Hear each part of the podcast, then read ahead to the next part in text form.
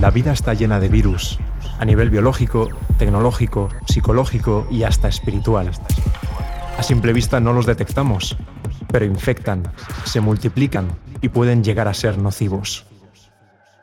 El miedo, la ansiedad, la mentira son solo algunos de ellos. Sin embargo, tu creador te ofrece un arsenal de antivirus a través de su palabra, para que detectes, prevengas y elimines cualquier veneno y puedas encontrar esperanza. Descubre a continuación el antivirus que puede salvar tu vida.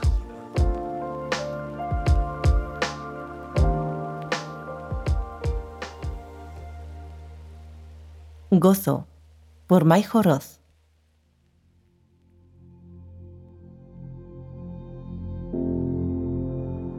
No sé si os pasa a vosotros, pero esta palabra gozo la tenía descatalogada de mi lenguaje cotidiano. Y ahora pienso que es una pena. ¿Por qué no la usamos más? Quizá porque si hacemos una búsqueda rápida en distintos navegadores, aunque la definición de la RAE sea aséptica, sentimiento de complacencia en la posesión, recuerdo o esperanza de bienes o cosas apetecibles. En general, las definiciones están asociadas a contexto religioso. Por ejemplo, gozo es una virtud que tiene su origen en el espíritu y se relaciona con actos de caridad. Se entiende por gozo una profunda alegría espiritual infundida por el Espíritu Santo en las personas que son poseídas por Dios. No me extraña que con estas definiciones muchos hayan dejado de utilizarla. Pero ¿qué hay de nosotros? La palabra gozo pareciera capturar la intención que psicólogos y gurús actuales intentan darle a la palabra felicidad. Una conquista que tiene que surgir desde el interior, que no puede depender de otros ni del contexto y sus circunstancias. Frutos del Espíritu. La pregunta quizás sea, ¿Qué tiene que ver el Espíritu Santo en todo esto? La Biblia dice en Gálatas capítulo 5 versículos 22 al 23 que el fruto del Espíritu es amor, gozo, paz. Contra tales cosas no hay ley. Como un mango apetecible y aromático, así vuelve el Espíritu a una persona. Le dona virtudes de otro planeta. Se vuelve alguien con quien apetece estar. Esto me lleva a pensar que si nuestras iglesias fuesen un mercado, ¿a qué olerían? O quizá tendrían un panorama desolador, parecido a algunos de los supermercados actuales. El gozo en la Biblia. Me ha gustado mucho descubrir una historia de la Biblia en la que el gozo está presente con una curiosa combinación. Se trata de Mateo 28, en donde María Magdalena y María, la Madre de Jesús, se acercaron a la tumba después de su muerte. Y he aquí, fue hecho un gran terremoto, porque el ángel del Señor, descendiendo del cielo y llegando, había revuelto la piedra y estaba sentado sobre ella. Y su aspecto era como un relámpago, y su vestido blanco como la nieve. Y de miedo de él, los guardas se asombraron y fueron vueltos como muertos. Y respondiendo el ángel, dijo a las mujeres, no temáis vosotras, porque yo sé que buscáis a Jesús que fue crucificado. Entonces ellas, saliendo del sepulcro con temor y gran gozo, fueron corriendo a dar las nuevas a sus discípulos. Y mientras iban a dar las nuevas a sus discípulos, he aquí, Jesús les sale al encuentro diciendo, Salve. Y ellas se llegaron y abrazaron sus pies y le adoraron. Entonces Jesús les dice, no temáis, id, dad las nuevas a mis hermanos, para que vayan a Galilea y allí me verán. ¿Temor y gozo? Es curioso. ¿Quién diría que el gozo puede ser compatible con el temor? Sin lugar a dudas, el mundo secular ha tergiversado mucho la comprensión de esa palabra, más asociada al placer egoísta que al fruto del espíritu. ¿Quién amaba más a Jesús sino estas mujeres? Claro que lo querían ver, claro que deseaban que todo fuese un mal sueño. Él iba a resucitar, lo había dicho. Pero así es nuestra fe. No podemos ver más allá de nuestra limitada realidad. Los sentimientos humanos se mezclan continuamente. El miedo y el gozo pueden convivir.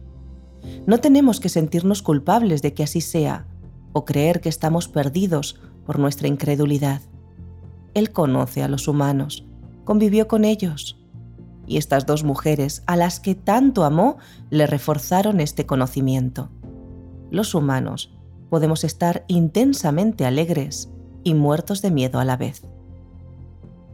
El ángel les dijo, No temáis vosotras, porque yo sé que buscáis a Jesús que fue crucificado.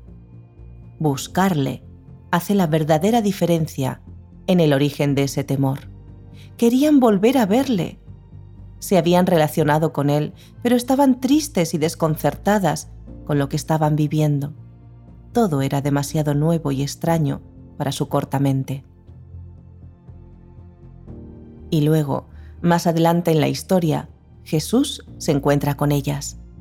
Claro que estaban felices de verle, pero seguían muertas de miedo, con esa rara situación para sus mentes humanas. Jesús tiene que recordarles, no temáis, id, dad las nuevas a mis hermanos. Compartir las noticias que os dan esa alegría intensa. Las buenas noticias, la esperanza. Esta historia aún no ha acabado y tiene un final feliz. Poner de nuestra parte. ¿Cómo podemos experimentar entonces ese gozo sobrenatural? Si bien es un fruto del Espíritu, es decir, algo que nos es dado, ¿qué tenemos que hacer nosotros para estar en condiciones de recibirlo? os voy a dejar con un acróstico muy sencillo y muy fácil de recordar para tener la actitud adecuada para recibir el gozo. Con este acróstico podéis bendecir a toda vuestra familia, porque está presentado de tal forma que vuestros hijos lo puedan recordar.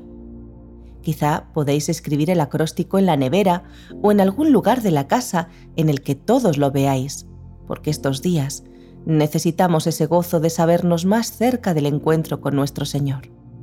Para que el Espíritu pueda regalarnos ese gozo, necesitamos tener G de gratitud, O de orden, Z de zarza y de oración, gozo.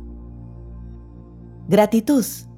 Una mente agradecida es un factor protector para la salud mental. Un corazón agradecido sabe estar satisfecho, complacido, con memoria para recordar todo lo que ha recibido. En estos días, cada vez que te venga un pensamiento de preocupación o tristeza, recuerda algo por lo que puedas agradecer. Esto colaborará para que puedas recibir ese gozo. Orden. Elena de White dice en Consejo para los Maestros, página 166, que el orden es la principal ley del cielo una vida ordenada lleva a una mente ordenada. El orden implica rutinas, hábitos, horarios de sueño, la alimentación, en resumen, temperancia. Una mente y una vida ordenada es la que puede alcanzar el gozo. Para algo hemos tenido tanta luz en relación al estilo de vida. Zarza. Esta palabra curiosa habla de un arbusto cuyas ramas crecen desordenadas. En realidad, la utilizo solo como una pista para recordar lo importante para alcanzar el gozo. En valenciano y catalán se utiliza mucho la palabra sarsa, sobre todo en el contexto escolar. Cuando llegué a tierras valencianas entendía que me decían zarza y no sabía qué significaba y qué querían decir. Un día busqué en el diccionario y descubrí que la palabra sarsa significa red, y de eso se trata, para alcanzar el gozo necesitamos de una buena red de relaciones fuertes y significativas con las que poder compartir nuestra esperanza, tal como le indicó Jesús a las mujeres en la historia. Id y compartir las buenas nuevas. Oración. Y por último, lo más importante. El Espíritu Santo no puede sembrar este fruto en nuestra mente si no es por nuestra dedicación en su búsqueda también tal como las mujeres de la historia. El ángel dijo, sé que buscáis al Señor.